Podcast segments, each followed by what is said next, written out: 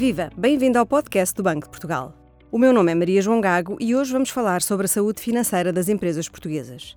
Queremos perceber se estão mais ou menos endividadas do que há 15 anos e como comparam com as concorrentes europeias.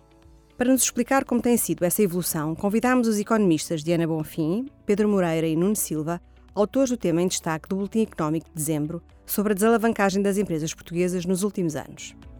Diana, Pedro, Nuno, muito obrigada por terem aceitado este convite. Diana, a alavancagem das empresas portuguesas tem diminuído de forma consecutiva desde a crise financeira de 2008. Isto significa que empresários e gestores aprenderam a lição com as dificuldades sentidas na altura? Olá, Maria João. Muito obrigada pelo convite. Um, penso que é importante começarmos com, com um facto, talvez os principais números a reter do, do tema em destaque que prepararmos. Quando olhamos para este rácio de alavancagem das empresas em junho de 2008, antes da crise financeira global, e quando vemos os valores mais recentes, nós vemos que este rácio, que é definido como a dívida das empresas em percentagem do seu ativo, uh, diminui de 60% para 49%. Ou seja, em 15 anos tivemos uma diminuição de 11 pontos percentuais, que é mesmo muito significativa. E, portanto, estes 15 anos uh, abrangeram pelo menos três períodos distintos. Primeiro, a crise financeira global, como referi, que uh, tanto em Portugal como no resto do mundo uh, se, se, se resultaram, de facto, numa diminuição do endividamento das empresas. Depois, Portugal foi particularmente afetado pela crise da dívida soberana na área do euro e, mais uma vez, isso terá contribuído para esta redução de, do endividamento das empresas. No entanto, depois da crise da dívida soberana, nós tivemos um período de recuperação da economia portuguesa, de, tivemos um período de taxas de juro em níveis historicamente reduzidos e de ampla liquidez, e tudo isso são fatores que poderiam, de algum modo, fazer com que esta tendência de diminuição fosse interrompida. Mas não foi isso que se verificou, pelo contrário, a tendência consolidou-se e há outro facto que é importante destacar, que esta evolução não é exclusiva das empresas portuguesas, é uma evolução que foi também visível na maior parte das economias da área do euro. Ou seja, esta diminuição do recurso à dívida foi transversal a, a toda, a, a, praticamente toda a União Europeia. Ainda a segunda parte da questão, sobre em, que medida é que isto reflete alguma aprendizagem de lições vividas durante a crise. Um, enfim, pronto, eu acho que podemos dizer com alguma segurança que uh, existirá um reconhecimento junto de empresários e gestores de que níveis excessivos de alavancagem condicionam as decisões das empresas, condicionam as suas possibilidades de crescimento, as suas oportunidades de investimento. Uh, e, no, no limite, níveis de endividamento excessivos podem mesmo ditar a sobrevivência das empresas, como aconteceu a muitas empresas durante, durante os períodos de crise.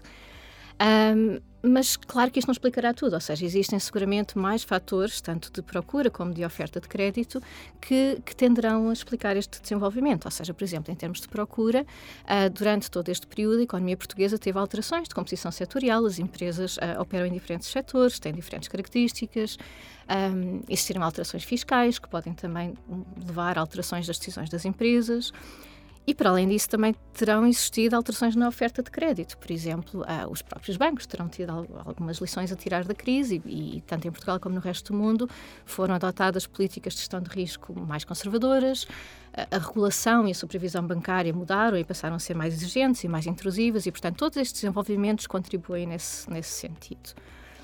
Um, eu, eu, penso que, em termos de, do que é a mensagem mais importante que a análise que fizemos neste momento de destaque um, nos permite trazer para a discussão, é, é um resultado novo, que é o facto de Apesar de, habitualmente, nestas comparações de endividamento das empresas portuguesas com as europeias, nós vermos que o retrato não é positivo e que as empresas portuguesas, em termos agregados, estão mais endividadas que as europeias, o que nós vemos nesta análise é quando vamos a um nível mais granular, quando olhamos para dados ao nível da empresa e temos em consideração as características das empresas e as características das economias, o que nós concluímos é que, na verdade, os níveis de endividamento das economias portuguesas estão muito alinhados com o que seria expectável.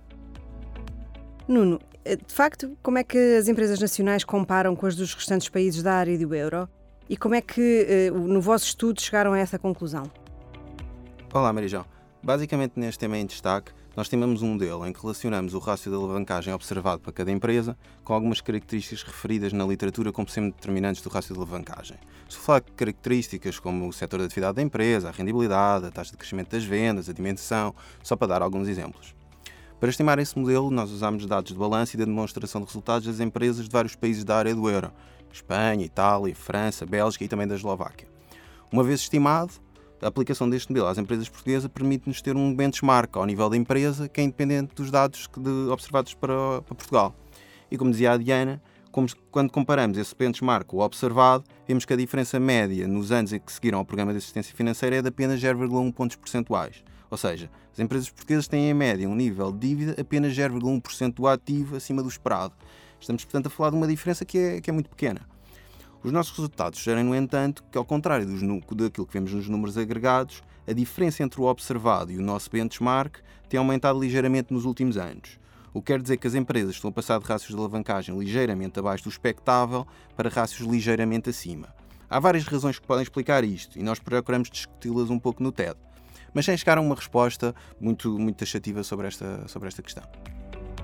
Pedro, e, e há diferenças entre empresas de diferentes dimensões e de diferentes setores? Olá, Maria João. Sem dúvida. Uh, os nossos resultados mostram uma forte heterogeneidade, tanto ao nível da dimensão como do setor.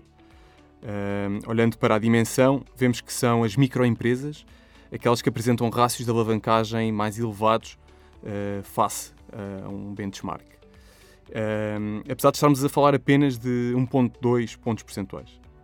A ideia com que ficámos foi que este resultado corria do facto de existir um número não negligenciável de microempresas com rácios de alavancagem muito superior ao expectável, o que não acontece nas restantes dimensões.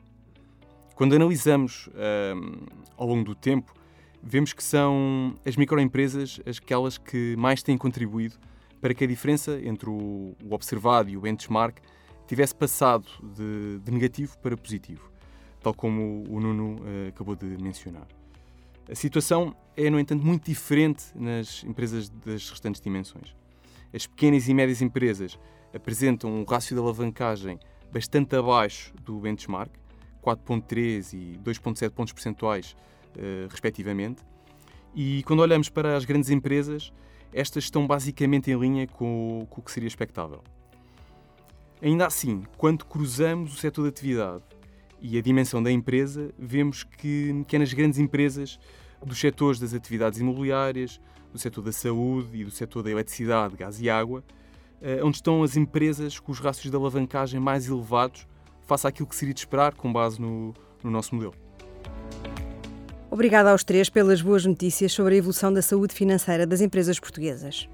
Quanto a si, conheça melhor o tema em destaque, a desalavancagem das empresas portuguesas no contexto europeu e os restantes estudos publicados no Boletim Económico de dezembro em bportugal.pt e siga-nos no X, LinkedIn e Instagram.